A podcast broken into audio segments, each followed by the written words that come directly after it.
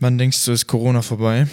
Weiß ich nicht. Jetzt kommen ja die, die, die Impfereien und dann hoffe ich mal, dass es so zweites Quartal 2021 besser wird. Zweites Quartal schon? Ja, glaube ich schon. Das wäre geil. Das wäre echt geil. Wie schmeckt denn das abgelaufene Spezi? Sehr lecker, muss ich sagen. Wie lange ist es jetzt durch? Sechs Monate? Ja.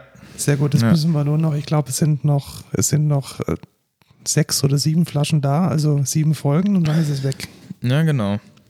Aber es schmeckt gar nicht so schlecht. Also ein bisschen abgeranzt, aber sonst.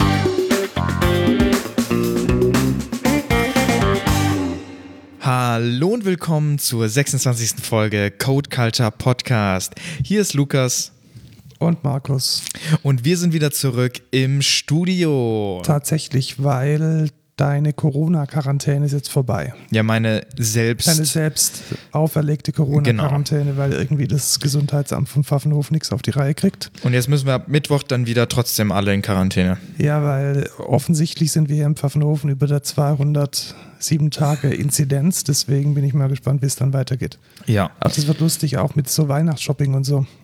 Aber von uns natürlich nochmal äh, einen schönen Nikolaus, denn Ja, heute, wo wir aufnehmen, ist Wir nehmen, Nikolaus. wir nehmen direkt am 6.12. auf. Vielleicht sollten wir das in Zukunft auch sagen, wann wir mal aufnehmen, weil die News sind ja doch ein Ja. bisschen zeitlich relevant. Tatsächlich, ja. Und ja, heute ist der Nikolaus. Wir stellen uns vielleicht auch noch mal kurz vor für die neuen Hörer, die immer wieder zahlreich Das haben wir letztes Mal gar nicht gemacht. Ja, genau. Mein Name ist Markus Herhofer. Ich bin CTO der Excentra GmbH, also studierter und praktizierender Informatiker. Ich bin Lukas Rott. Ich bin Azubi gewesen äh, bei der Excentra. Ich bin jetzt äh, Junior Developer, so kann man das nennen, oder? Genau, also fakturieren würde ich immerhin. Ja. Ich sehe seh das immer. Bei meinen Buchungspositionen steht dann immer Junior dahinter, damit man nochmal merkt, du bist kein Senior, du kannst nicht so viel wie ein Senior, du bist nur ein lächerlicher Junior. Ja, Nein. genau. Wie, wie jedes Mal, wenn du deine Zeit buchst, wird dir das ins Gesicht, ins Gesicht geworfen. Ja, genau. Nee, ähm, und ich bin, also ich habe drei Jahre meine Ausbildung bei der Excentra gemacht und jetzt bin ich Junior Developer bei der Excentra GmbH in Pfaffenhofen. Genau, gelernt hast du Fachinformatiker Anwendungsentwicklung. Richtig. Und wer wissen möchte, was deine, das, was deine Abschlussarbeit war, der kann alte Folgen anhören, weil da haben wir mehr als einmal drüber gesprochen und diskutiert Genau. drüber. Dann geht's mal los mit dem Wochenrückblick, was wir so erlebt haben und welches Feedback wir bekommen haben. Ich war tatsächlich schon vorletzte Woche auf einer virtuellen Konferenz, Mhm. weil echte Konferenzen sind äh, nicht mehr nicht mehr so in Erlaubt. gerade.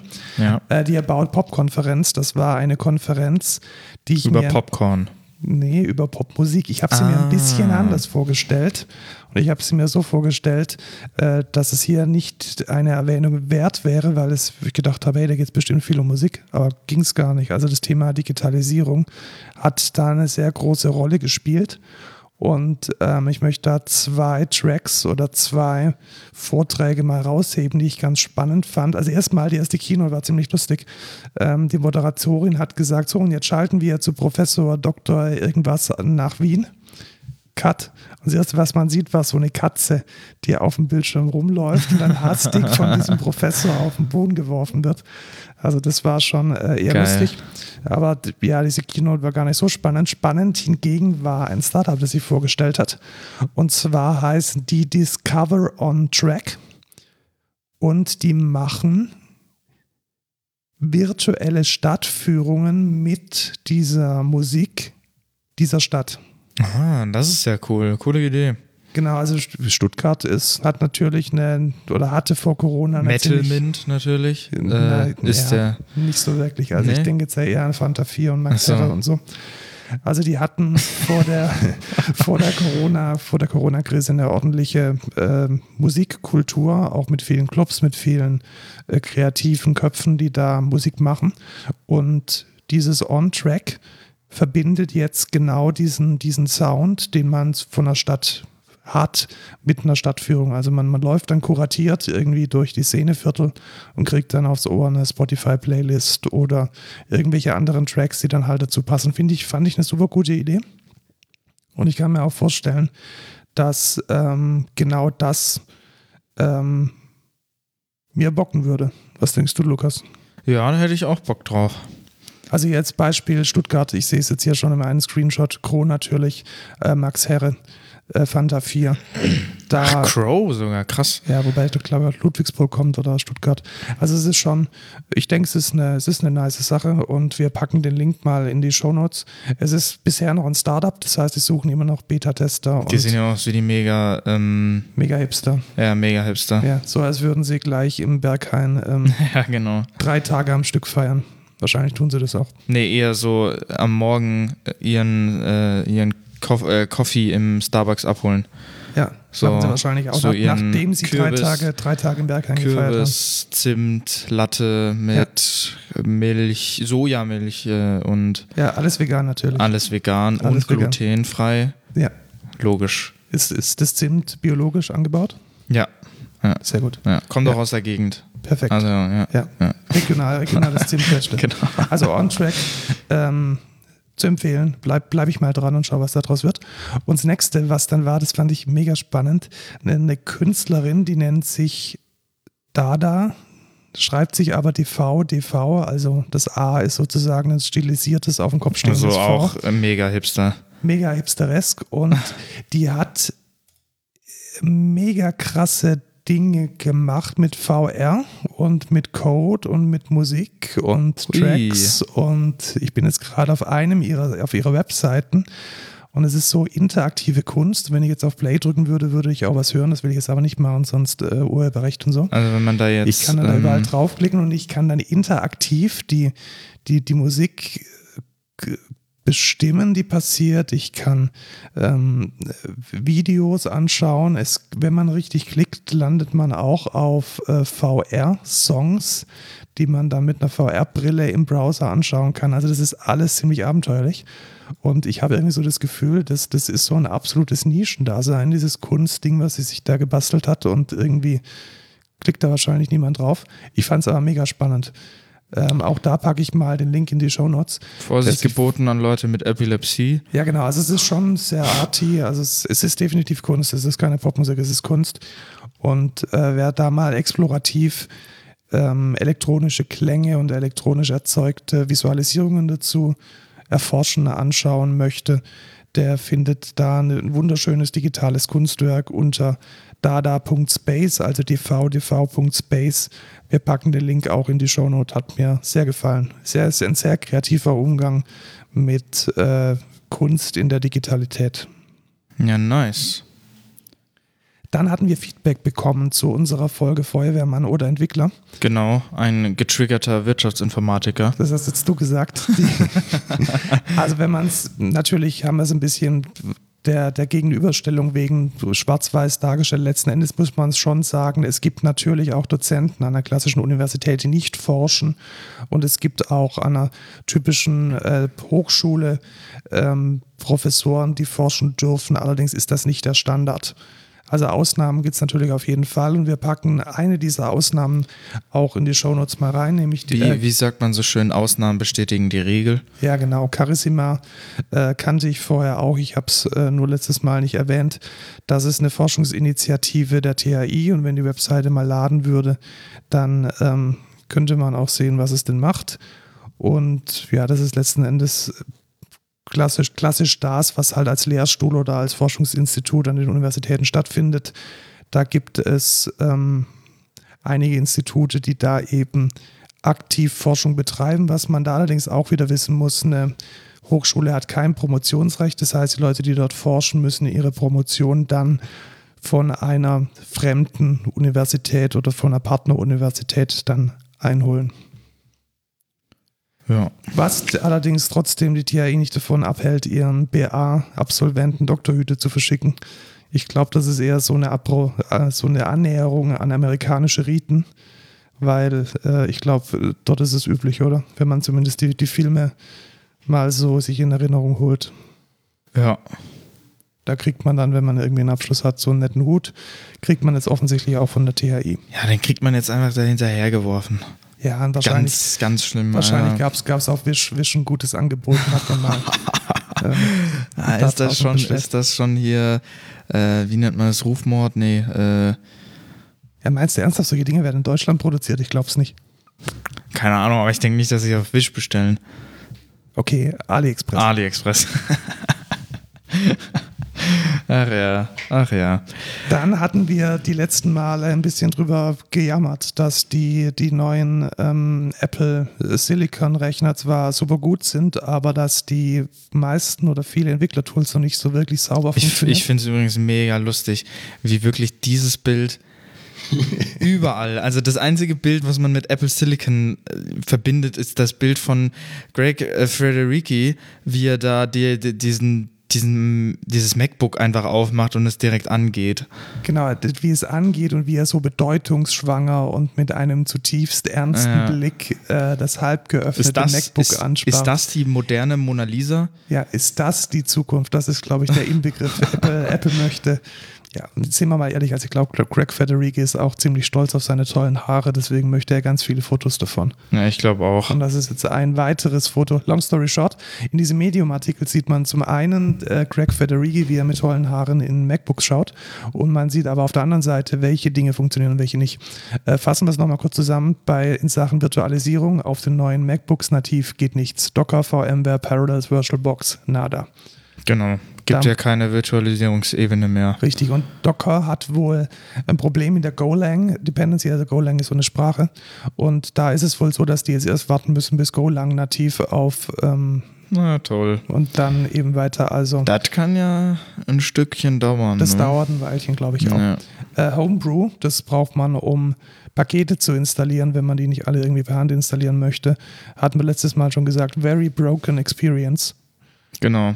Kann man installieren, also es geht, aber es funktioniert halt nicht so gut. Ja, dann ähm, IDEs, also wo man entwickelt, da funktionieren fast die meisten mit Rosetta oder eigentlich alle. Also ähm, die von JetBrains, also IntelliJ, PyCharm, WebStorm, funktioniert nicht nativ, aber mit Rosetta, mit diesem, mit diesem Emulationslayer. Visual Studio Code tut, Eclipse tut und Android Studio tut auch. Ja. Also da kommt man eigentlich relativ weit. Java, da Bei ist Android, äh, was ich noch zu Android Studio sagen möchte, ist, man kann keine ähm, kein Device genau, der Emulator wird darstellen. Also genau, der. Emulator funktioniert nicht, aber du kannst da drin entwickeln. Ja. Dann hatten wir letztes Mal gesagt, äh, dass o Adopt OpenJDK noch keine ARM-Builds hat.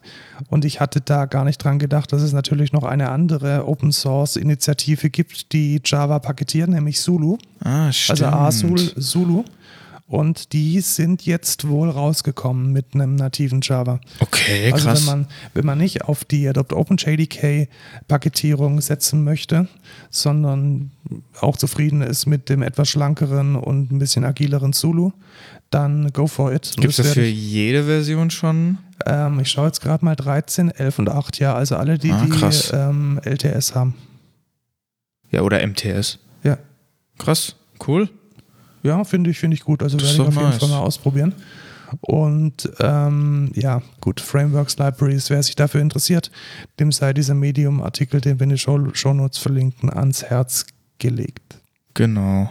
Dann unsere Shownotes, die schreiben wir ja immer in Notion. Und Notion hatten wir jetzt schon oft erwähnt, ist ja so ein tolles Tool, mit dem man so kollaborativ an Texten, To-Dos, äh, gemeinsamen Datenbanken, Tabellen arbeiten kann. Und das kostet normalerweise Geld. Und ich habe dann irgendwo gelesen, hey, bewerbt euch doch mal, wenn ihr eine Non-Profit-Organisation seid, auf einen Discount für Notion.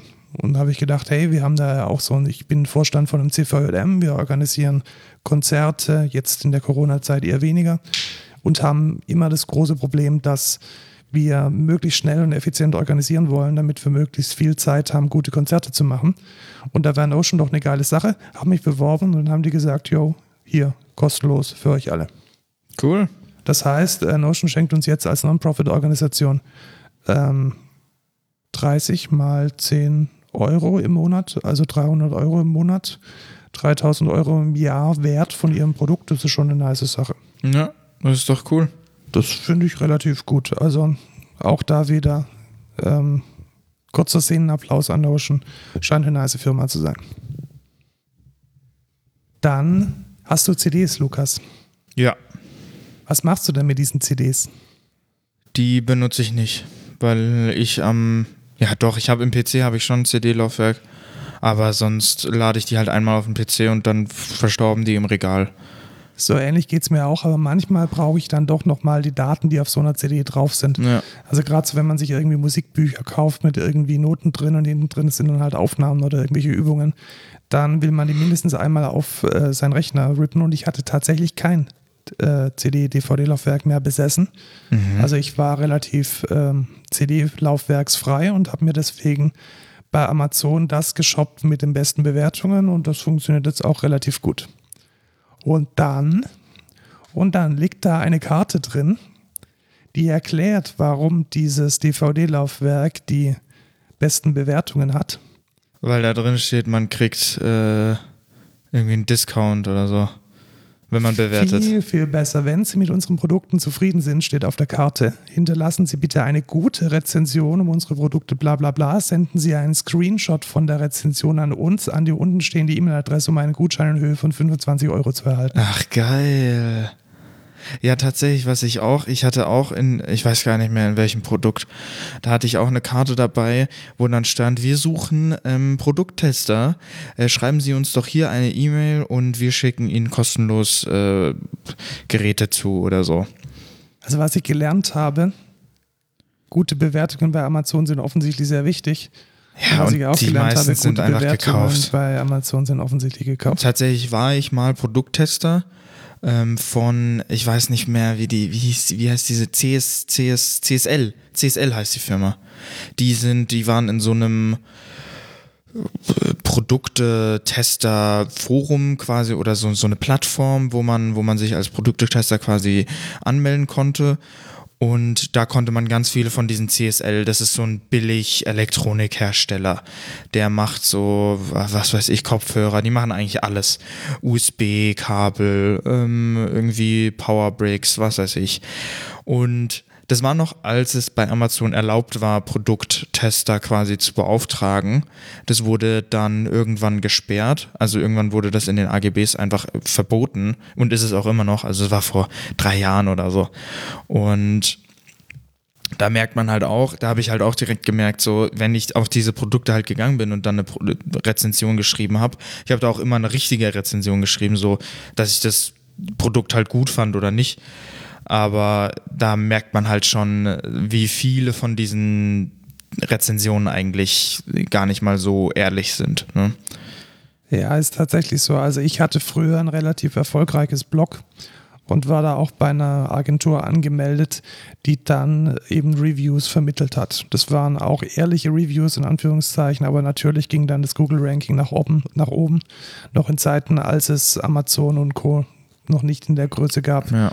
Also ich glaube, das ähm, begleitet das Online-Shopping schon seit seiner Existenz. Ich fand es nur spannend, dass es tatsächlich 25 Euro wert ist, so eine Rezension zu schreiben, aber die Ja. werden offensichtlich wissen, wissen, was sie tun. Ja, doch. Die, die, eine Rezension ist da alles wert. Stell dir mal vor, jetzt nicht nur, nicht nur für so Elektronikprodukte, sondern wir gehen jetzt davon aus, wir haben, ein, wir haben einen lokalen Shop hier, irgendeine Eisdiele zum Beispiel, oder wir haben, wir haben einen Friseur, was weiß ich. Der ist hier lokal in unserer Stadt. Ne? Stell dir vor, der hat jetzt, der hat jetzt 20 Bewertungen. Du gibst jetzt für jede, jede dieser Bewertungen gibst du jetzt 10 Euro aus oder sagen wir 20 Euro. Ja, dann landet man bei 400 Euro. Ja. Das ist wahrscheinlich. 400 Euro und dein, dein Friseur ist vor allem hier jetzt Top 1, ne? Platz 1 von allen Friseuren, die es hier in Pfaffenhofen gibt. Genau, und hätte er eine, eine 2x2 Zentimeter große Anzeige in irgendeinem Anzeigenblatt geschalten, wäre es Genau, wahrscheinlich bringt's gar 500 nicht. Euro, 500 Euro teuer gewesen. Ja, richtig. Und das bringt dann halt gar nichts, weil jeder halt googelt nach einem Friseur und wenn da dann halt steht, ey, 20 Leute haben das mit 5 Sterne bewertet, dann muss das ja richtig geil sein. So, und man guckt jetzt vielleicht nicht auch auf die Profile von den Leuten, die das bewertet haben. Dann sage ich mal, war es die 400 Euro auf jeden Fall wert. ja, vermutlich schon. Ja. Ja, spannend, spannende Geschichte. Ähm, ich fand es auf jeden Fall, ich muss sagen, ein bisschen shady und ich werde jetzt auch keine, ja. auch keine Bewertung abgeben. Aber Bist du nicht die 25 Euro? nee, also Dann eher, nehme ich eher, die. Eher würde ich, eine eher würde ich eine Bewertung abgeben und sagen, hier, die bestechen mich, hier eine gute Bewertung zu schreiben und ich Ja. schreibe dann eher rein, dass das Ding irgendwie laut ist und heiß wird, was es tatsächlich tut. Also, ähm, Ja, okay, das ist ein, ein DVD-Laufwerk. Es ist ein 23 Ja. Euro DVD-Laufwerk, welches wahrscheinlich noch tausendmal besser ist als der erste CD-Brenner, den ich mir gekauft Ja, habe. Ich erinnere also, mich damals, das 800 tut- Mark hat er gekostet. Alter. 800 Mark. Ich habe da als, als kleiner. Teenager lange für sparen müssen, 800 Mark. Naja. Gut, kommen wir, kommen wir zu den News. Also diese Woche sind tatsächlich, Heiliger, wir sind ja noch nicht mal bei den wir News. sind noch nicht mal bei den News, ja vieles okay, dann passiert. jetzt schnell Durchlauf-News. Ja, ähm, Lieferando kennen wir alle. Ja. Äh, Uber kennen wir alle oder Uber. Uber, ja. Dann Haushaltsdienstleistungen, die man sich irgendwie shoppen kann. Hier meine, meine putzfee24.de.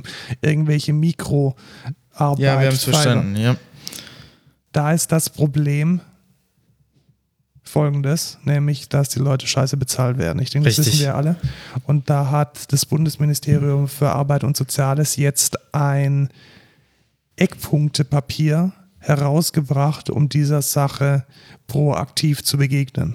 Also das Ziel ist es, diese Plattformbeschäftigten, diese Scheinselbstständigen, diese, ähm, ich würde jetzt vielleicht sogar auch sagen, ausgebeuteten Billigarbeitskräfte, denen eine Lobby und eine, eine gesetzliche Grundlage zu geben, mit der sie fällt, fair fällt davon, äh, fällt darunter auch zum Beispiel so Hermes-Lieferanten, weil die sind ja auch immer. Nicht, ja, die sind auch unterbezahlt, aber ich glaube, ja, die sind auch, ja, wahrscheinlich schon. Ähm, ich glaube aber jetzt nicht, dass die jetzt massiv in dieser Plattformökonomie Ja, ja, gefangen ja. sind. Also ich glaube, das ist schon eher so Fedora, Lieferando, okay. ähm, Fiverr, die, die klassischen, äh, hier 5 Euro für eine Aufgabe, die sonst keiner machen möchte. Und ich glaube schon, dass da, also gerade bei Uber weiß man es ja, dass es mega schwierig ist, damit überhaupt irgendwie in, eine Gewinn, in den Gewinnbereich zu kommen und dass viele davon tatsächlich deutlich, deutlich unter Mindestlohn dann im, im Endeffekt verdienen. Ist dann natürlich die Frage, ob es, ähm, wenn man jetzt sagt, man erhöht den Preis so, dass die dann mitverdienen, also davon gut verdienen können, benutzen die Leute dann die Services noch? Das ist das eine, aber ich glaube tatsächlich letzten Endes ist es ja so, dass die das Gig Economy ist ja auch ein, ein Begriff dafür. Also jemand, Mhm, der jetzt ja. für, für, für Fedora, nehmen wir mal dieses Beispiel, da mit dem Fahrrad durch die Gegend fährt, der ist ja in Anführungszeichen selbstständig. Das heißt, er kann sich da einklinken mit seiner, mit seiner Liefer, mit seiner Liefer-App und Mhm. einzelne Jobs annehmen. Warum wird es nicht mit Angestellten gemacht, die Mindestlohn kriegen? Weiß ich nicht. Ja, genau, weil das Gesetz es eben erlaubt, es nicht so zu machen, weil Ja. diese, diese digitale Plattformökonomie, diese Gig-Economy eben so auch funktioniert, weil es kein Gesetz dagegen gibt. Und ich denke schon, dass es da ein Gesetz geben soll, weil letzten Endes ist es, wäre es ein klassischer Bereich von einem 450 Euro Aushilfsjob. Also man arbeitet dann halt nicht als Selbstständiger für Fedora und bekommt dann irgendwie über Cayman Islands geroutet irgendwelche PayPal-Zahlungen, sondern man ist dann halt sauber angestellt. Und dann wird sich schon zeigen, ob dieses Businessmodell funktioniert oder nicht. Aber es sollte auf keinen Fall auf der Basis von, von Ausnutzung äh, fußen. Das finde ich nicht gut. Nö. Aber das ist natürlich auch die Frage, kann man, kann man argumentieren, dass man sagt, ja, wenn die da nicht gut bezahlt werden, warum machen die den Job dann?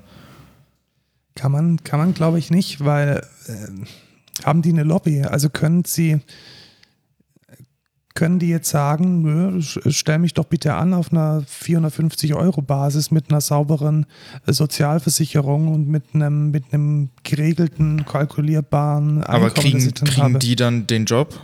Nee, kriegen sie nicht, weil es eben geht, es anders zu machen. Und Nee, aber sagen wir, man hat jetzt, ähm, man sagt jetzt, Fedora hätte jetzt, hier müsst ihr die jetzt anstellen, das wären jetzt deren Angestellten. ja, Dann kann ja Fedora entscheiden, nehme ich den jetzt oder nehme ich den nicht. natürlich. Und wenn jetzt, wenn jetzt da Leute aber sind, die sonst halt gar keinen Job finden würden, weil, keine Ahnung, äh, Sozialstand ist irgendwie nicht so gut oder Referenzen sind nicht gut, äh, dann machen die halt sowas. Weißt du, ich meine? Also weißt du, wo, ja, was, ich was schon, mein dass Argument natürlich ist? da ein eine, eine Einstellungsverfahren stattfindet, aber momentan ist es so, dass sie praktisch rechtelos sind.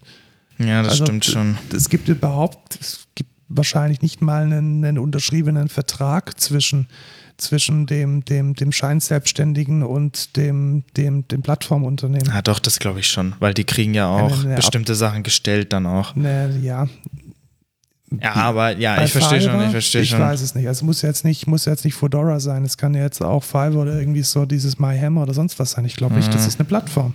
Hm. Und wenn man da dann irgendwie seine ganze Wohnung streichen lässt für, für 100 Euro, dann kommt da halt am Ende irgendein Betrag raus, der ziemlich, ziemlich, ziemlich doof ist. Naja, gucken wir uns an, was da, was sich Also da wir entwickelt. Ver, wir verlinken den, den, den, den, ja, es ist letzten Endes ein Eckpunktepapier, das ist die Denkfabrik Digitale Arbeitsgesellschaft vorgestellt hat. Ich finde es einen wichtigen Punkt, dass man sich politisch darum kümmert. Ja, und ich finde es auch Gedanken gut, macht, ja. dass das richtige Ministerium, war vielleicht sogar ein bisschen zu spät, aber immerhin, ähm, jetzt am 27.11. dieses Eckpunktepapier ähm, ausgearbeitet, veröffentlicht hat. Finde ich Ja, super. nächste News. Dann äh, eine weitere Behörde sagt, äh, passt mal ein bisschen auf, was ihr euren Kindern zu Weihnachten kauft, weil es gibt offensichtlich es gibt offensichtlich Spielzeug, welches in Deutschland verboten ist, weil es die Kriterien von geheimdienstlichen Abhörgeräten erfüllt. I- Gilt das für insgesamt oder nur für Kinder? Also, sie, es, Also- gilt, es gilt natürlich insgesamt. Also in dem Moment, Okay. wo du einen Gegenstand ähm, besitzt, der so konstruiert ist, dass er eine Kamera und ein Tonbandgerät tarnt, ist das eine illegale Abhöreinrichtung. Ach so, tarnt. Ah, Genau, also die, okay, auf die Tarnung ja, kommt es okay, an. Also ja, in dem Moment, wo, wo, so ein, wo so ein Teddybär, so ein Smart Toy irgendwie alles aufnimmt und ins Internet stellt, ist es ein Spionagegerät. Und das ist verboten. Und es, Ja, gab. Da, es gab da tatsächlich, tatsächlich auch ähm, lustige Situationen, wo dann die Käufer von so einem Teddybär das Ding vernichten mussten und ähm, auch auf eigene Kosten von irgendeiner Firma, die das Ding vernichtet hat, dann die Bestätigung einreichen mussten beim, äh, bei der Bundesnetzagentur, eben weil es ein formal ein Spionagetoy ist. Also da ein bisschen aufpassen, nicht alles, was man irgendwie bei eBay, Amazon und Wish äh, bekommt, was auf den ersten Blick ganz gut ausschaut, äh, ist so toll. Und ob man seinem Kind irgendwie eine Kamera und ein Mikrofon mit Internetverbindung ins Kinderzimmer stellen möchte, ist vielleicht nochmal eine ganz andere Geschichte, weil auch ein Kind hat Grundrechte. In diesem Sinne schaut euch mal die Pressemitteilung an. Es ist so eine Mischung aus ganz lustig und vielleicht doch ein bisschen beängstigend. Jetzt kommt der nächste, der Stories einführt. Spotify. Wo, wo hattest du denn noch keine Stories bisher? Also wir haben sie jetzt auf, wir haben sie auf WhatsApp, wir haben Mhm. sie auf äh, Snapchat hat natürlich mit angefangen. Wir haben sie auf Instagram. Instagram, wir haben sie auf Facebook, wir haben sie jetzt seit Auf Twitter. neuestem auf Twitter, der letzte im Bunde. Es fehlt nur noch Trommelwirbel, Spotify. Spotify, mega gut. Nee, wir brauchen auch noch Slack, Teams, Excel, Excel, PowerPoint. PowerPoint auf jeden Fall. Word, ja. Ja. Was fehlt dann noch? Ich glaube, wir brauchen das auch noch irgendwie, was weiß ich, im Calculator äh, brauchen wir auch noch Stories, weil Stimmt, da würde ich auch gerne wissen. die Hier so, neuesten Lukas Rechnungen. rechnet gerade Ja. 2 plus 5. ja. Also ich finde es einfach nur noch lächerlich. Es ist, es ist unglaublich. Warum braucht man denn jetzt dumme Kack? Man folgt doch einem Artist, wenn man den, wenn man den feiert. Man sagt jetzt, ich feiere diesen Artist. Dann folge ich dem doch auf Spotify, um mitzubekommen, wann der ein neues Release hat. So, wenn ich den jetzt noch, wenn ich den so sehr feiere, dass ich jetzt den vielleicht auch als Person mal kennenlernen will oder irgendwie mal sein, sein Lifestyle mitbekommen will, dann folge ich dem auf Instagram, Twitter oder YouTube. Und da gibt's überall schon Stories. YouTube haben wir übrigens vergessen, da gibt's auch Stories. Ich glaube, ich glaube, der, die Denkweise ist, ist eine andere. Ich glaube, es geht darum, dass Spotify nicht sagt, wir brauchen Stories, sondern dass Spotify sagt, wir haben hier deine Volkschaft, wir haben hier Millionen, Hunderttausende von Menschen, die dich als Artist wertschätzen. Wir geben dir jetzt den Zugang. Aber mich juckt das auf Spotify nicht. Dich nicht, aber Spotify macht sich hiermit natürlich eine weitere Monetarisierungsquelle auf. Ja, aber das ist doch, das ist doch scheiße für die Nutzer. Natürlich also, ist es scheiße für den Nutzer und scheiße für die Artists, weil ich natürlich wird es irgendwann so sein, dass in diesen keiner dass in will diesen eine fucking Stories- Story auf Spotify in diesen sehen. Stories wird es natürlich Werbung geben und natürlich werden dann auch irgendwann die Artists bezahlen müssen, um eine gewisse Ausspielung der Stories zu bekommen. Also Ah, ich glaube, das ist tatsächlich eine rein wirtschaftliche Überlegung. Irgendein Product Designer hat sich da gedacht, hey, wie können wir das Geld, das wenige Geld, das wir den Artists geben, denn am besten wieder zurückholen und here you are Stories. Also ich finde es relativ äh, quatschig. Ja. Ich hoffe mal, dass das in irgendwann irgendwo in verstehe der Beta-Suppe versauert. Ich verstehe auch nicht, was man auf Spotify, also wenn ich jetzt ein Artist wäre, was würde ich in meine Spotify Story reinpacken? Hallo Leute, hier bin ich im Studio und Äh, da- dann alles schalte ich schon ab. langweilig und hier Dann schalte ich schon ab. Ich will auf Spotify meine Musik hören. Fertig. Dann gucke ich die Story doch nicht. Also mich würde es interessieren, zum Beispiel für Playlists, die der Artist gerade hört. Aber das geht ja schon. Der Artist kann auf seiner Artist-Page schon eine Playlist auswählen, die oder mehrere Playlists auswählen, die er gerade hört. Das ist aber oder, alles zeitlos. Ich glaube, Spotify hat das große Problem, dass es alles zeitlos und non-invasiv ist. Das heißt, es gibt jetzt keine zentrale Stelle, wo du sagen kannst, ich werde jetzt äh, zu, zugemüllt mit Informationen, die ich nicht aktiv Ja, das einhole. stimmt. Und äh, dies, diese Komponente die fehlt Spotify. Spotify ist immer darauf angewiesen, dass du mit dem Inhalt interagierst und ihn aktiv suchst. Und diese Stories erlauben halt Spotify jetzt Inhalte, die vielleicht auch ein starkes kommerzielles Interesse haben, dir direkt ins Gesicht zu spielen. Perfekt, dann wird es für eine Welle sorgen, indem ich einfach ganz viele Artists unfollow, weil mich deren Stories einfach nicht interessiert. Das mag sein und Ja. ich werde mit meinen Artist-Profilen auch sicher keine Story in Spotify posten, da bin ich mir auch ziemlich sicher. Naja, gucken wir, wie sich das entwickelt. Schauen wir, was daraus passiert. Momentan ist es nur ein Beta. Ähm, wir, wir packen den, die News in die Shownotes. Ja. Dann natürlich müssen wir reden. Natürlich müssen wir reden über eine große Firma, die eine lustige Firma gekauft hat, nämlich Salesforce hat Slack geshoppt. Geil. Nee, Ja. nicht so geil, Nicht meintest so geil, du. Ich so kenne geil, Salesforce jetzt nicht so. Ja, genau. Ich glaube, keiner kennt Salesforce. Das ist so eine, so eine Businessbude, die hat eigentlich nur ein großes CRM. Also die kümmern Ah. sich darum, dass irgendwelche Firmen, die irgendwelche Dinge verkaufen, wissen, wem sie die Dinge verkaufen und wie man, wie man da die, die, die, die, das sein Marketing und seine, seine Relation zu den äh, Kunden managt. In Oh, das ist ja voll schlau. Kann man in das CRM Slack einbauen. Ja, natürlich. Und Boah. Salesforce hat auch vor einigen Jahren schon Heroku gekauft. Ich weiß nicht, ob du das noch kennst. Das war so einer der ersten großen Cloud- Ja, doch, das kenne. Plattformanbieter, wo man so seine Software in der Cloud laufen lassen Ja, kann. Also das die- kenn ich. Die haben schon links und rechts einiges weggeshoppt und haben jetzt äh, Slack gekauft. Äh, wenn jemand nicht weiß, was Slack ist, wenn jemand irgendwie hinter, hinterm Mond gelebt hat die letzten Jahre, Slack ist sowas wie ein Company-Chat.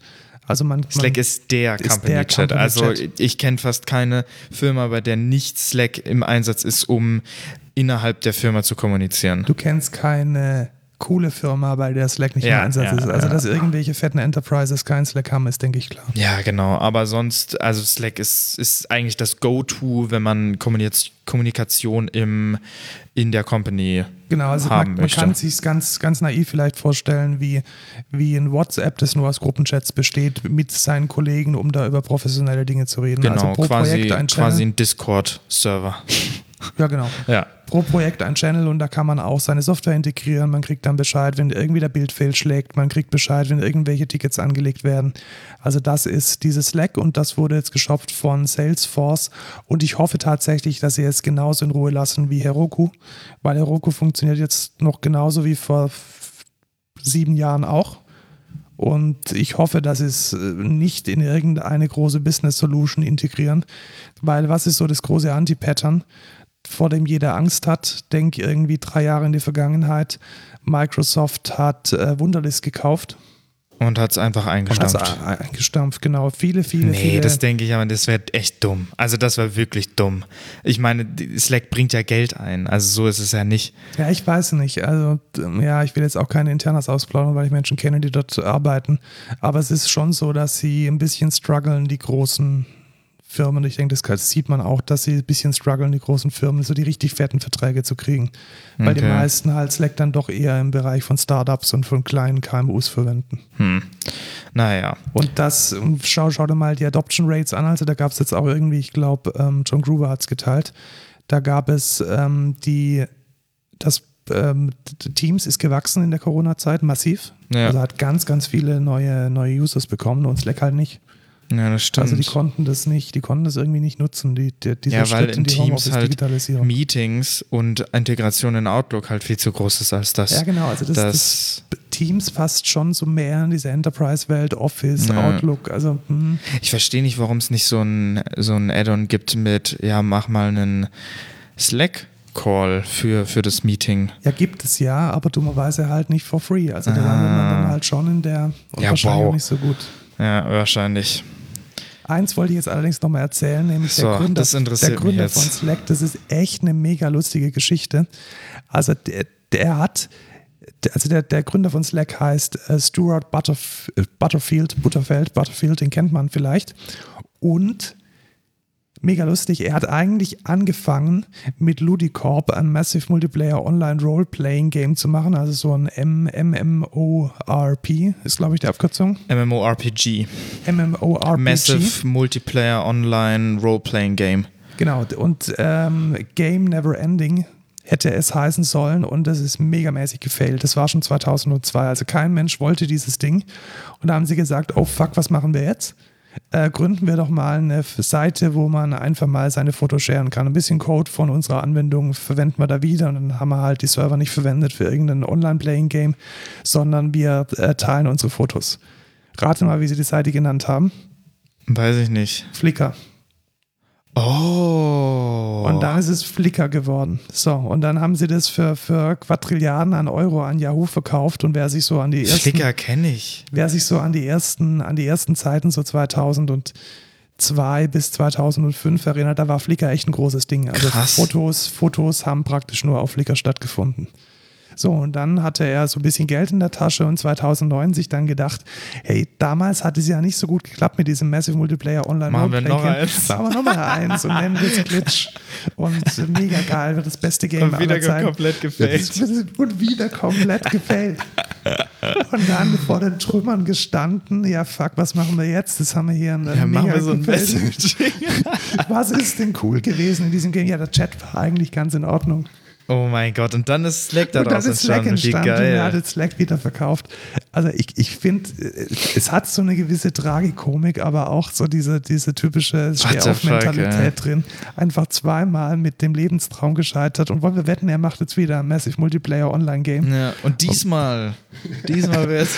Und diesmal wird er dann vielleicht irgendwie, wahrscheinlich will er irgendwie wie so ein VR-Game machen und es kommt dann irgendwie das VR-Office raus. Also irgendwie schafft Ja, er es genau. nicht, irgendwie mit Games lustige Dinge zu tun und landet immer im Big Es Business. ist aber auch echt schwierig, einen MMO ähm, erstens zu machen, dass es auch funktioniert. Und zweitens, dass es ein so gutes System hat, dass es entweder äh, per Paid Subscription funktioniert, dass es per One-Time-Fee quasi man das kaufen kann oder Free-to-Play. Wenn du es Free-to-Play machst, ist es verdammt schwierig, es nicht Pay-to-Win zu machen. Wenn du One-Time-Fee hast, hast du die laufenden Serverkosten, die riesig sind. Und wenn du äh, Paid Subscription machst, musst du die ganze Zeit Content raushauen, damit die Leute nicht langweil gelangweilt werden äh, im Endgame. Also es ist verdammt schwierig, einen MMO gut zu machen. Es gibt da auch ist es nur... doch wesentlich einfacher, einfach nur einen Chat anzubieten und damit erfolgreich zu sein. Ja, richtig. Also der hat schon die richtige Entscheidung dann am Ende immer getroffen. Also ich bin mal gespannt, was er jetzt macht. Vielleicht unterhalten wir uns hier an dieser Stelle in drei Jahren wieder und es gab wieder ein gefailtes Game und irgendeine, Ja. neue, irgendeine neue Software, die durch die Decke geht. Äh, nicht so durch die Decke gehen gerade die Kinobesuche. ja, tatsächlich, Nicht weil so toll, Corona. Weil Corona. Und ähm, ich, ich glaube, wenn Corona irgendwas hinter sich lässt, dann vermutlich die Kinos. Weil ähm, ich glaube, die Menschen orientieren sich immer mehr Richtung Streaming. Und das hat jetzt Ja, auch. aber ich finde, ich finde so Kino hat schon. Es hat was, aber Es ist, hat- es, also- ist es noch, also wenn, wenn ich mich dran erinnere, als ich irgendwie 18, 18 war, 19, wie Ja, da war das natürlich hat, noch mal viel da krasser. War das, Ja, das, ja, das Ding. Also schon. man ist da wirklich im Monat zwei bis dreimal ins Kino gegangen.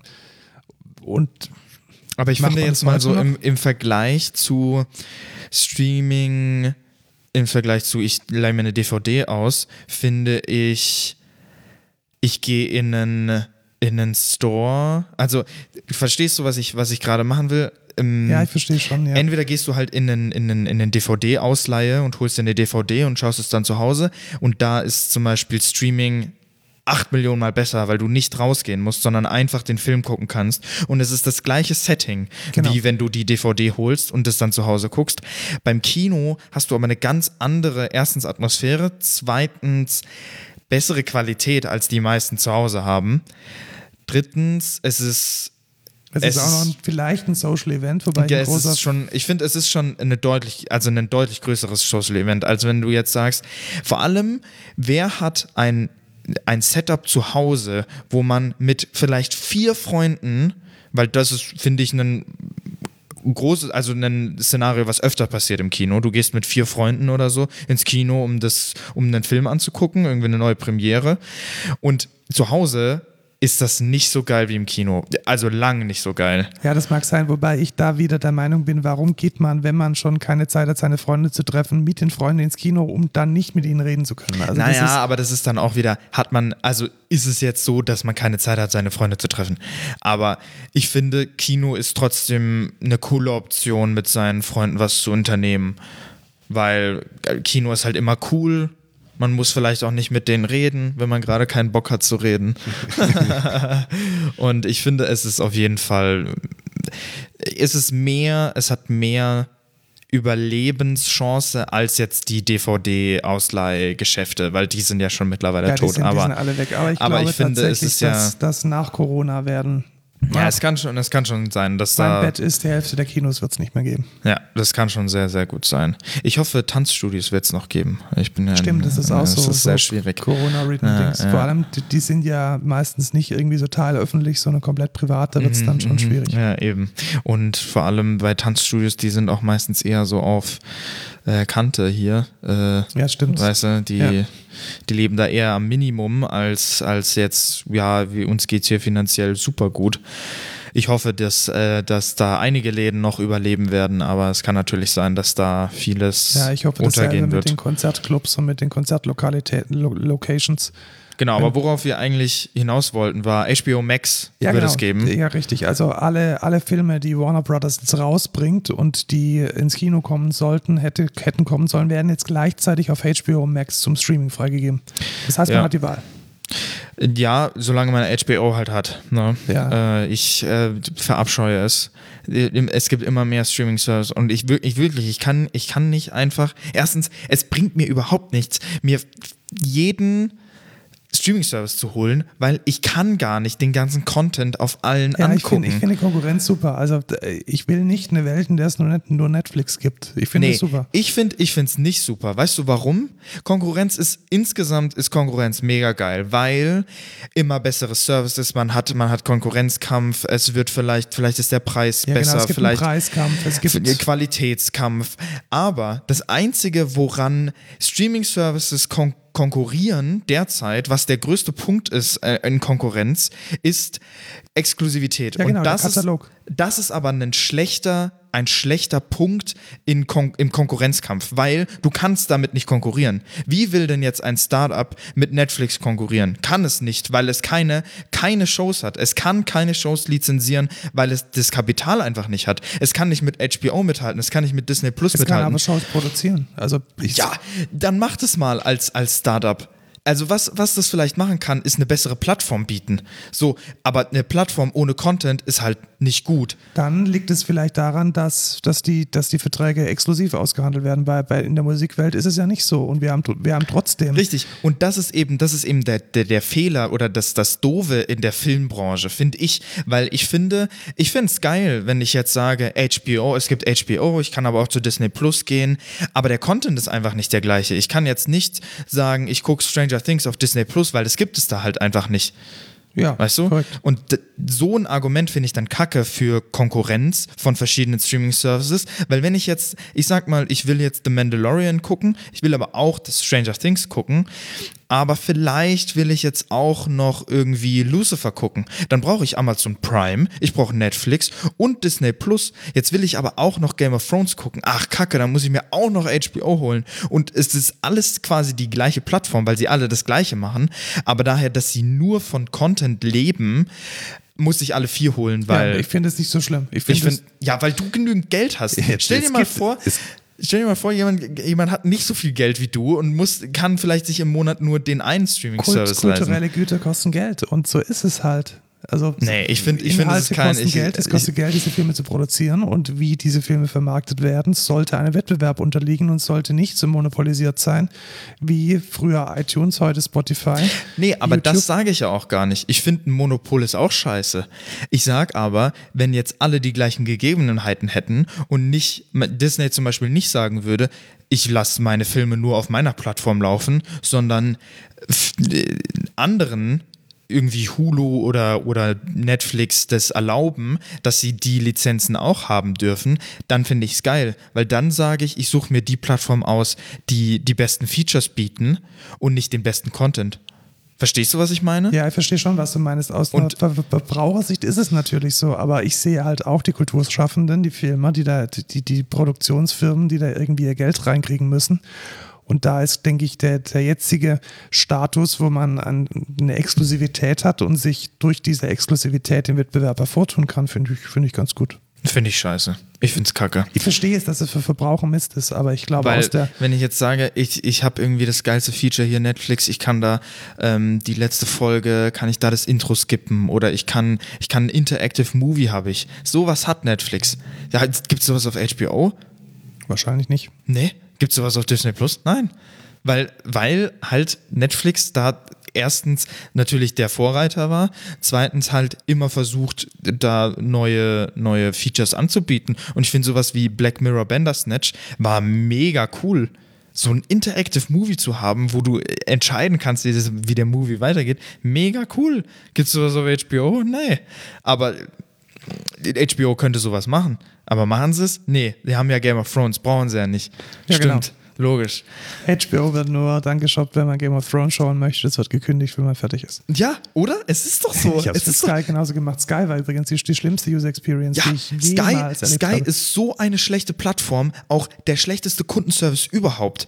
Und Haben die überhaupt einen Kundenservice? ja, die sagen dann, nee, nee, wir, wir canceln deine äh, Membership nicht. Tschüss. Und dann, das ist so ein, so eine schlechte Company, in my opinion. Und man muss die aber dann haben, wenn man bestimmte Sachen gucken will. Und genau sowas finde ich kacke. Also, das ist mein, mein Stand. Ich, Ja, also ich, ich bin, ich bleibe dabei, ich sehe das eher so aus der Sicht der Creators. Ähm, man kann seinen Content dort zeigen, wo man möchte. Und wenn man dafür dann auch noch gescheit bezahlt wird und dadurch äh, es möglich gemacht wird, dass weiter guter Content entsteht, dann äh, haben letzten Endes, zumindest the long run, auch die, die Zuschauer was davon, wenn es weiterhin gute Serien, gute Filme Ich habe übrigens einen Vorschlag. Welche Wollen wir den, das Thema der Woche einfach diese Folge nicht machen? Ich glaube auch. Ich Ja, glaube, ich glaub- unser, unser Thema der Woche ist, ähm, ich glaube, so ausgedruckt wäre es locker irgendwie anderthalb DIN A4 Seiten lang. Ja. Und ich befürchte auch, dass wir ein bisschen zu viele News haben. Ja, Da ich haben denke- Wir schon, da haben wir schon ein Thema der Woche für nächstes Mal. Ja, eben, aber ich finde es gar nicht so schlimm, Ich weil ich finde schlimm. trotzdem, wir haben über Tech-Themen geredet, wir haben, wir haben einen guten Austausch gehabt und jetzt, also man muss auch nicht immer ein Thema der Woche machen. Wir, wir sind jetzt eher so wie, ähm, Wie Bits und so. Wie Wir Bits und so, Bits ja, und so, genau. Bits und so für Leute, die tatsächlich Plan haben von der Technik und Ja. nicht irgendwie so. Habe ich das jetzt laut gesagt? Nein, oder? ja, gut. Ja, gut, also wenn Text, ja, ja, Textjournalisten haben eine andere, haben, glaube ich, einen anderen äh, Fokus. Ja. auf Und die, einen auf anderen die Welt Anspruch. als Ja. ähm, genau als jetzt wir die die eher so untenrum in der Technik äh, hantieren. Gut, nächste News. Genau, wenn man untenrum in der Technik hantiert, dann möchte man eigentlich zwischen Weihnachten und Neujahr was machen. Ich kann es nicht lesen. Was, was? Also eigentlich geht man als guter Hacker jedes jedes Jahr am Ach so, Ende des, R- RC3. ja genau, geht man Ja, okay, eigentlich verstehe. auf den C3, also auf den Ja. was weiß ich 36, 37, 38 C3. Das ist der Chaos Communication Congress und der fand ganz früher mal in Berlin statt, da war ich nie. Dann war er ganz lange im größten Kongresszentrum in ähm, Deutschland, im, äh, in Hamburg. Mhm. Und ähm, dann äh, war Hamburg irgendwie, nö, wir wollen das Kongresszentrum irgendwie abreißen und neu bauen. Und seitdem sind sie in der Messe in Leipzig. Und ich war da einige Male dort, also fünf, sechs, sieben, acht Mal. Und es war immer toll. Was erwartet einen da? Es ist einfach ein klassischer Kongress. Was heißt klassischer Kongress? Man ähm, hat Speaker, die Vorträge halten, die sind so eine Stunde, zwei Stunden lang. Man hat äh, mehrere Tracks, das heißt, die Vorträge laufen auch parallel. Und man hat Wie heißt es nochmal? Chaos Communication Congress. Und es gibt aber noch den Äh, Computer Club. Ja, der Chaos Computer Club, das ist ja gerade lustig. Also der Das Chaos ja Computer the Club, also der, der CCC vom CCC, also der Chaos Communication Congress vom Chaos Computer Club. Ah. Ja, das finden die Leute Ach, lustig. ist das das Gleiche, aber. Nein, ist nicht das gleiche. Also Nee. der Chaos Computer Club ist ein Verein, vielleicht fangen wir von vorne an. Also der, der Chaos Computer Club ist ein Verein, der sich um, sagen wir es mal ganz abstrakt, um Technik kümmert. Der wurde Mhm. mal gegründet in Berlin, Ja. so aus einer, ja, ich möchte fast schon sagen, aus so einer, so einer linken Ecke. Und er hat sich jetzt so als Dachverband und Lobbyorganisation für Digitales und Freiheitsrechte entwickelt. Das Ja. ging dann über mehrere Jahre weg. Auch früher waren, waren so Themen wie, wie, wie Tele, Telekommunikation, da war die Telekommunikation ja noch Teil, Teil, der, Teil der, des Bundes in Form von einem Mhm. Amt. Und das wurde ja dann privatisiert mit der Telekom. Also dieser Verein hat sich schon über, über mehrere Jahrzehnte hinweg immer mit der Technik und Vernetzung und auch mit den politischen Konsequenzen von Technik befasst. Mhm. Und veranstaltet eben einmal im Jahr seinen Jahreshauptkongress, der dann wiederum Chaos Communication Congress heißt. Ah, aber gibt es nicht noch so einen Hacker-Kongress? Ja, es gibt noch einen in Karlsruhe, das ist die Gulasch-Programmiernacht, die Nee, den, den meine ich nicht. Gibt es nicht noch so ein Hacker-Ding? die Black Hat in Las Vegas. Nee, noch so ein Hacker-Ding? Mir fällt keiner ein. Es gibt noch ein Chaos Camp, jedes, jeden, jeden Sommer. Gibt es nicht irgendwas mit K? K? Also, wo irgendwie so, also ich meine jetzt nicht den KKK. Nee, das sind die mit den Kapuzen, die machen andere Dinge. Ja, genau, die machen andere Dinge, die nicht so nice sind. Ähm, aber ich dachte irgendwie, dieser, Also ich kenne keinen. Es gibt noch Jugendtag, aber das sind eher so für, für Kiddies. wo hat denn dieser, dieser David äh, das mit den Xerox-Scannern? War das, auf war dem? der CCC, ja, das war der Chaos Communication Congress. Ah ja, den meine ich. Ja. Warum heißt denn der 36? Ach, weil das der Weil es der 36. 36. Ah. Chaos Communication Congress ist. Dann gibt es Ah. 37, 38 und so weiter. Gut, long story short, also Okay, ja, mach. long story short, früher war es immer mega stressig, dafür Tickets zu kriegen, weil das können da nur 10.000 Leute rein und man musste da wirklich in der exakten Sekunde, in der dieser Store online ging, sein Ticket kaufen, damit man eine Chance hatte, da reinzukommen. Oder man hatte, wie ich damals im Presseticket, seitdem ich für die Taz geblockt habe, das war auch immer recht entspannt. Dieses Jahr gibt es das Ding allerdings nur remote und das kann Deswegen heißt er jetzt RC3. Genau, Remote Chaos Experience oder so, Remote Communication, bla bla, irgendwas. Die finden das auch immer mega lustig, alles irgendwie. Aber das ist jetzt C der abzukürzen. 1 RC3, Das oder? ist der Remote Chaos Experience, genau. Das ist jetzt der erste, logischerweise, weil Ja. es ist ja kein echter, kein echter Kongress. Und äh, tatsächlich gibt es keine Tickets mehr. Haha, krass. Na toll, dann brauchen wir es auch nicht Dann brauchen sagen. wir es auch nicht sagen. Denkst Also, du, David Kriesel macht wieder was dieses Jahr? ja, bestimmt. Hoffentlich. Und das ist mein die- Lieblings. Und Äh, ich hoffe auch, dass dieser Typ, der Pearl immer auseinander nimmt, nochmal Pearl auseinander nimmt. geil. Und ähm, Also kurz, kurze Info, wer David Kriesel nicht kennt, der hat ähm, sowas wie den Xerox-Scanner-Skandal aufgedeckt. Der hat äh, Bahnmining betrieben, um zu gucken, wie unpünktlich sind denn die Züge wirklich, äh, die Züge. Äh, und äh, auch noch, ich glaube, noch einen Beitrag hat er beim CCC gemacht. Äh, Spiegelmining. Genau, der hat dann rausgefunden, Ja, genau, welche ähm, Spiegelredakteure. welche Spiele, Spiegelredakteure miteinander äh, also zusammen sind. Und genau, also der ist super. Der, der David Kriesel, das ist, der, der macht da immer sehr, sehr nice Sachen mit Daten und was weiß ich nicht allem. Der wird wahrscheinlich auch wieder, also Ich denke auch, der hat ja jetzt, ich glaube, drei Jahre in Folge oder so. ja, es gibt so ein paar, paar Standard, äh, Standard-Menschen, die da immer einen Vortrag halten. Fifi natürlich. Dann ähm, hier unsere Freunde von Methodisch Inkorrekt, die dann irgendwelche Wissenschaftsdinge Ah, ja, machen. Also ja, ja. so ein paar Nasen kennt man da. Lage der Nation ist auch immer dort und Genau. macht dann einen Live-Podcast. Und jetzt also, gibt es keine Tickets mehr. jetzt gibt es keine Tickets mehr und wir können es auch nicht empfehlen, aber ich habe ein Ticket und ich werde zwischen Aber ich verstehe nicht, warum es da Tickets gibt. Es ist doch remote. Ehrlich gesagt auch. Warum Ähm, machen die nicht einfach einen Livestream? Ja. Weil die sonst wahrscheinlich kein Geld verdienen? Ja, also die Tickets sind ja kostenlos. Ach so. Also, ja, Okay, dann verstehe ich da nicht. Also entweder ist es, um das System vor Überlastung zu schützen, aber dann skaliert halt das Ding nach oben. Also wenn jemand, halt auf Twitch. genau, also wenn es jemand kann, dann bitte der CCC. Also das darf nicht sein. Deswegen Hä? lassen wir den Link jetzt auch drin, weil ich ziemlich sicher bin, dass Ja. die Tickets ähm, wieder online gehen. Nee, das verstehe also ich verstehe es echt nicht. Warum kann man nicht einfach einen Livestream machen? Was ich da ein bisschen vermissen werde, natürlich, ähm, das war auch immer schön, um seine ganzen Freunde zu treffen, weil irgendwie jeder einmal im Jahr dahin fährt. Ah. Ähm, das geht jetzt natürlich nicht. ja, Also normale, bisschen normale schade. Informatiker machen das bei der Gamescom. Ach so, nee, ich habe nur Freunde, die keine Games spielen. Das, ja ein. Und das, das war Ist immer man, schön. dann, ist man dann ein Reverse-Nerd? Weiß ich nicht, muss man unbedingt Games spielen? Ja. Ich weiß es nicht. Games Also sind. wenn ich jetzt an meine Peer der Group an der Uni denke, einer oder zwei würden da vielleicht Games, Games spielen. Ja, aber ist es nicht so, die Mehrheit der Informatiker spielen auch Games? Also gucken wir in die Excentra. Wie viele zocken da Games? Also, ich glaube, mehr als die Hälfte. Oder? Also ich bin am überlegen, mein Apple Arcade, äh, Arcade äh, Abo zu kündigen, weil ich nicht mal irgendwie für die 5 Euro im Monat Games spiele. Ja, dann musst du ja Apple Plus holen. Da kostet es dann 50 Euro im Monat. Das, äh, macht, Nein, keinen ich, wie viel kostet es? 20 Euro? ja, keine Ja, Ahnung. irgendwie so. Alter, das war ein nicer Sound. Hast du hast du das auch gehört? Das Knacken vom Mikrofon? Nee, das hat sich so angehört, als hättest du so mit deiner Zunge geschnalzt. Nein, nein, ich habe mein Mikrofon äh, richtig äh, Also das hat sich richtig, richtig nice angehört. So können wir samplen und irgendwie ein Drumbeat draus machen. Ja, genau. Und wie man das macht, erfahren wir in dem nächsten Kongress. Nämlich ähm, Geile Überleitung. die, die Studioszene. Das ist ähm, auch eine, eine Sache, die eigentlich immer in Mannheim stattfindet, im Rosengarten übrigens ein wundersch- wunderschönes Kongresszentrum. Ähm, ist so ein bisschen äh, die Konkurrenz oder eine ähnliche Veranstaltung wie die Mixcon jedes Jahr. das sieht sehr amateurhaft aus. Warum sieht das amateurhaft aus? Guck dir mal die Seite an. Ja, es, Äh. kommt, es kommen da aber schon, die, schon nette Menschen. Okay. Und es ist komplett kostenlos. Also wer sich für, für digitales ähm, Musikrecording interessiert, ähm, zum Beispiel wie man remixt und samplet mit Cubase, wie man moderne Pop-Schlagerproduktionen macht. Geil. Da kommt irgendwie ein Dude, der arbeitet für Unheilig, Oh, Bernhard unheilig. Brink, Florian cool. Silbereisen. Oh mein Gott. Ja, gut. Warte mal. Das ist, der produziert für Florian Silbereisen und Unheilig. ja, klar. Alles klar. Selbe, selbe Zielgruppe. Ja, ja, genau.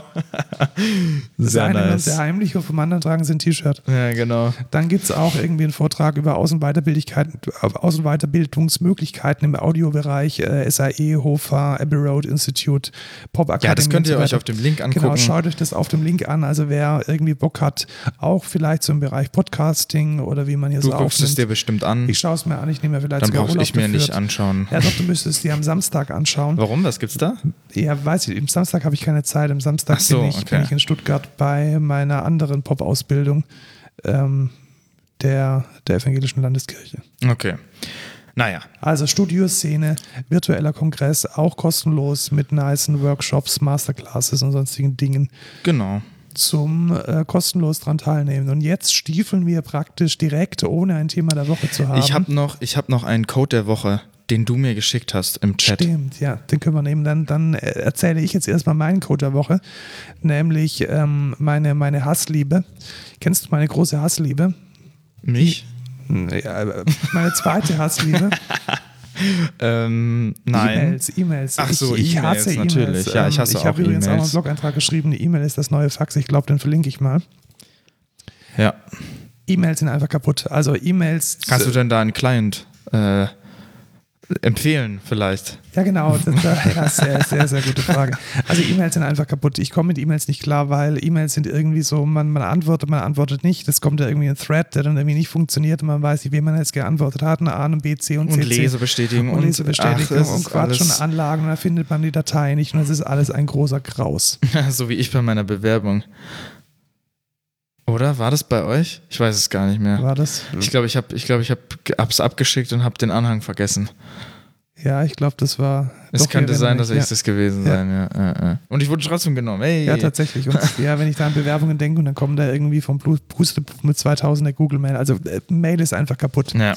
So, und jetzt kann man entweder sagen, man macht überhaupt keine E-Mails mehr oder man muss sich dieser Sache stellen und zum Beispiel optimieren bei der Anwendung, die man verwendet, um E-Mails zu lesen. Geschäftlich nehme ich Outlook, weil es geht nicht anders wegen dem Terminquatsch. Privat allerdings gibt es eine super gute App, die funktioniert auf macOS und auf iOS, nämlich Airmail. Ja. Und da bin ich extrem zufrieden. Warum bin ich damit extrem zufrieden? Weil es da so ein gewisses Paradigma gibt. Da ist eine Mail wie ein To-Do. Das heißt, ich kann eine Mail, wenn ich sie äh, anschaue, dann kann ich sie abhaken und dann ist sie aus meinem Eingang weg.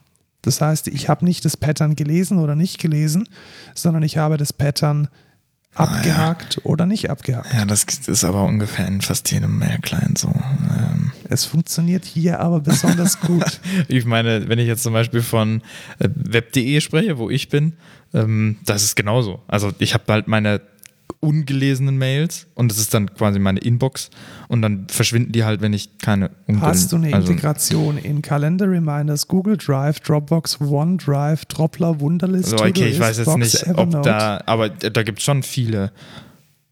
Auch bei web.de. Also es ist jetzt nicht so, also äh, aber ich möchte nicht deinen Code der Woche ähm, äh, du, du schlecht reden. gerade meinen Code der Woche. Kannst du sagen, ich möchte die Mail later today, this evening, tomorrow Okay, weekend. das kann ich nicht. Okay. Das ich kann nicht. sogar auf dem, auf dem iPhone sagen, ich möchte diese Mail an dem Desktop sehen.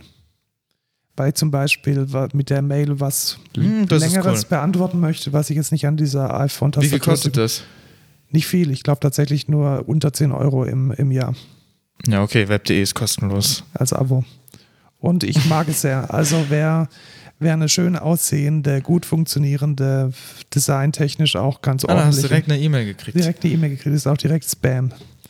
Ah, perfekt. Äh, wer, wer ähm, eine nice E-Mail-App sucht, die in dem iOS und macOS-Universum lebt, aber auch nur da. Also auch nur da tatsächlich. Muss man also sagen, alle anderen ja. ähm, können da einen Bogen drumherum machen.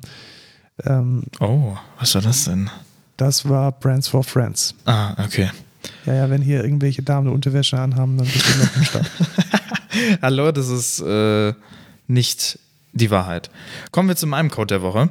Und zwar Spline das hat Markus entdeckt. Ja, genau, dann erzähl du mal, was ich entdeckt habe. Genau, es gibt ein Design-Tool für 3D Web. Das ist eigentlich genau das, was ich derzeit machen will. Äh, und zwar geht es darum, so äh, Micro-Interactions äh, zu entwickeln und da kann man 3D-Szenen einfach auf Webseiten transferieren. Äh, und das geht derzeit nur auf macOS, aber es sieht sehr, sehr vielversprechend aus, muss ich sagen. Ich habe es selber noch nicht ausgetestet.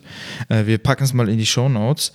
Und das würde ich gerne mal äh, ausprobieren, weil das sieht sehr, sehr cool aus, muss ich sagen. Ich habe es ausgetestet und ich kann echt sagen, es ist wirklich gut, es ist wirklich nice. Also man hat da fast schon so ein kleines CAD-Tool im, im Browser, mit dem man dann 3D-Modelle ent entwickeln kann. Lol, stellt, stellt, euch, stellt, stellt euch aber nicht so vor, dass es, dass es jetzt irgendwie mega krasse CAD-Dinger sind, sondern es ist eher Design. So kann man es, glaube ich, sagen. Ja. Also so Soft, Soft Design, arty ein bisschen. Da kann man halt, da kann man halt seine Webseite sehr leicht aufwerten, sage ich mal. Genau. Ne? Also ich denke, ich denke, vielleicht kann ich das in die Podcast-Seite, an der ich gerade arbeite, auch mit einbinden. Genau, du machst nämlich eine neue Webseite für Code Culture. Genau. Da arbeite ich derzeit dran. Und ich möchte eine sehr coole Webseite mit so Micro-Interactions machen. Da sind wir schon gespannt, wie das dann funktionieren wird. Kommen wir zum No-Code der Woche. Genau, da beginne ich wieder und zwar mit einem Blog. Viele kennen es von euch vielleicht schon, einige Der auch nicht. Spiegel?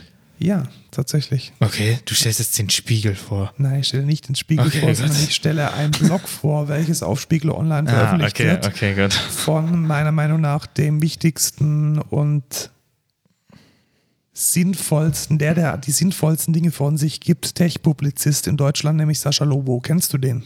Ich dachte, ich bin der wichtigste Nee, leider Tech, nicht. Tech-Mensch, hallo? Leider nicht. Sascha Lobo, sagt Nee, kenne ich nicht. Nee, äh, das ist nicht. So, so ein Dude mit, mit äh, rotem Irokesen.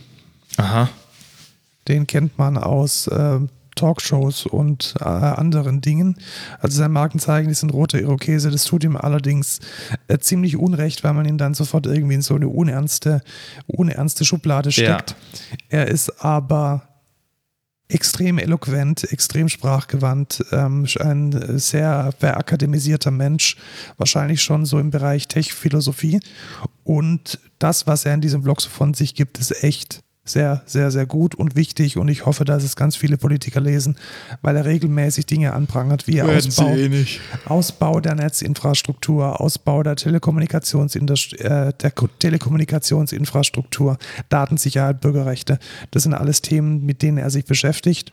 Und wer da einmal die Woche einen pointierten, gut geschriebenen, unterhaltsamen, aber dennoch mit Tiefgang versehenen Blogartikel lesen möchte, für den ist die Menschmaschine, so heißt die Kolumne, das Blog, genau das Richtige. Äh, Link in den Show Notes. Und wer noch mehr von Sascha Lobo haben möchte, da gibt es auch einen Podcast dazu. Da wird dann einmal die Woche auf die Kolumne reagiert, indem Kommentare eingespielt werden, die es zu dieser Kolumne gab. Und Vorher natürlich unseren Podcast hören. Genau, vorher unseren Podcast hören, wenn der dann auf, äh, ausgeht, dann, Dann, und wenn ihr dann noch Zeit habt, dann könnt ihr den anhören. ganz genau den Podcast von Sascha Lobo hören. Genau. Wenn ihr, ja? Du hast auch einen Code der Woche, Genau. No Code der Woche. Wenn ihr dann fertig seid mit dem Podcast oder gerade nicht mehr Bock habt auf noch einen Podcast, dann könnt ihr einfach auf Netflix gehen. ich stelle hier auch immer Serien vor, ne? Also, äh, Man könnte fast meinen, dass du, dass Sehr du viel viele Zeit Serien hast guckst. und viele Serien schaust. ja, tatsächlich. Ich empfehle Better Call Saul. Das ist das Prequel zu Breaking Bad. Und zwar geht es da um den Anwalt, der auch sehr viel in Breaking dieser, Bad dieser vorkommt. shady Anwalt. Genau, Ach, genau. sehr schön. Äh, und da wird die Vorgeschichte von äh, Saul Goodman ähm, gezeigt und es ist sehr, sehr interessant. Also wenn man mit Breaking Bad fertig ist, danach El Camino geguckt hat, den, den Breaking Bad Film, kann man die, die Prequel gucken und zwar Better Call Saul. Mega nice, hat genau das gleiche Feeling. Und ich finde es einfach geil. Also ich mag, ich mag einfach, wie, wie das so aufgebaut ist. Dieses Breaking Bad-Feeling. Man hat immer so zwei Stories eigentlich immer. Und diese, dieser Humor und diese Art, ich, ich mag das einfach sehr. Also sehr, sehr zu empfehlen. Ich finde Better Call Saul Wie mega viel, Wie gut. viele Staffeln gibt's? Fünf, genauso wie in Breaking Bad. Und bei welcher Staffel bist du schon? Ich bin bei fünf. Äh, Du hast definitiv zu viel Zeit, ja, ich. genau. Äh, Folge, Folge 1 bin ich aber erst bei Staffel 5. Und jetzt Ja, bin ich erst. bald fertig. Äh, ich freue mich aufs Ende. Es wird, es wird geil. Und danach habe ich nichts mehr zu gucken. Ich, vielleicht fange ich, vielleicht fange ich mit Vikings an. Gibt es ja jetzt auch auf Netflix, deswegen. Da habe ich ähm, mal fünf Minuten angeschaut und dann wieder festgestellt, dass Serien für mich nicht funktionieren. Ja, es hat ja dieses Game of Thrones, aber eher so mit Wikingern. Äh, deswegen Ja. äh, finde ich es ganz cool. Gut, kommen wir zur Verabschiedung. Ja, ähm, was gibt's zu sagen? Wir suchen. Wir suchen glaub, immer noch wir, Leute. Wir suchen Leute, genau, das kann man eigentlich Ja, so generell mal sagen. geht einfach auf excentra.de slash Karriere. Für jeden was. Ähm, Genau. Selbst irgendwie mit. mit Genau, mit, schreibt mit uns Feedback auf Twitter, Code at Culture. Code Culture Pod und codeculture.excentra.de oder uns direkt und wir freuen uns immer auf Feedback, auf Vorschläge, auf Themenvorschläge, auf Genau. Wünsche. Und in diesem Sinne, bleibt uns gewogen, gebt uns vielleicht ein Sternchen in den Plattformen und bis Ciao, zur nächsten Markus. Ciao, Markus. Tschüss, Lukas. Dankeschön.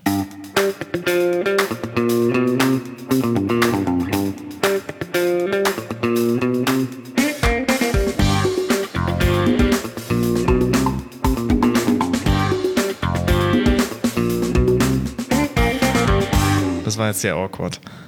Das hätte jetzt nicht so sein müssen. Tatsächlich, ja. Ja. Gut. Haben wir gleich einen Abschluss gegeben. Ja, haben wir gleich den Abschluss gegeben.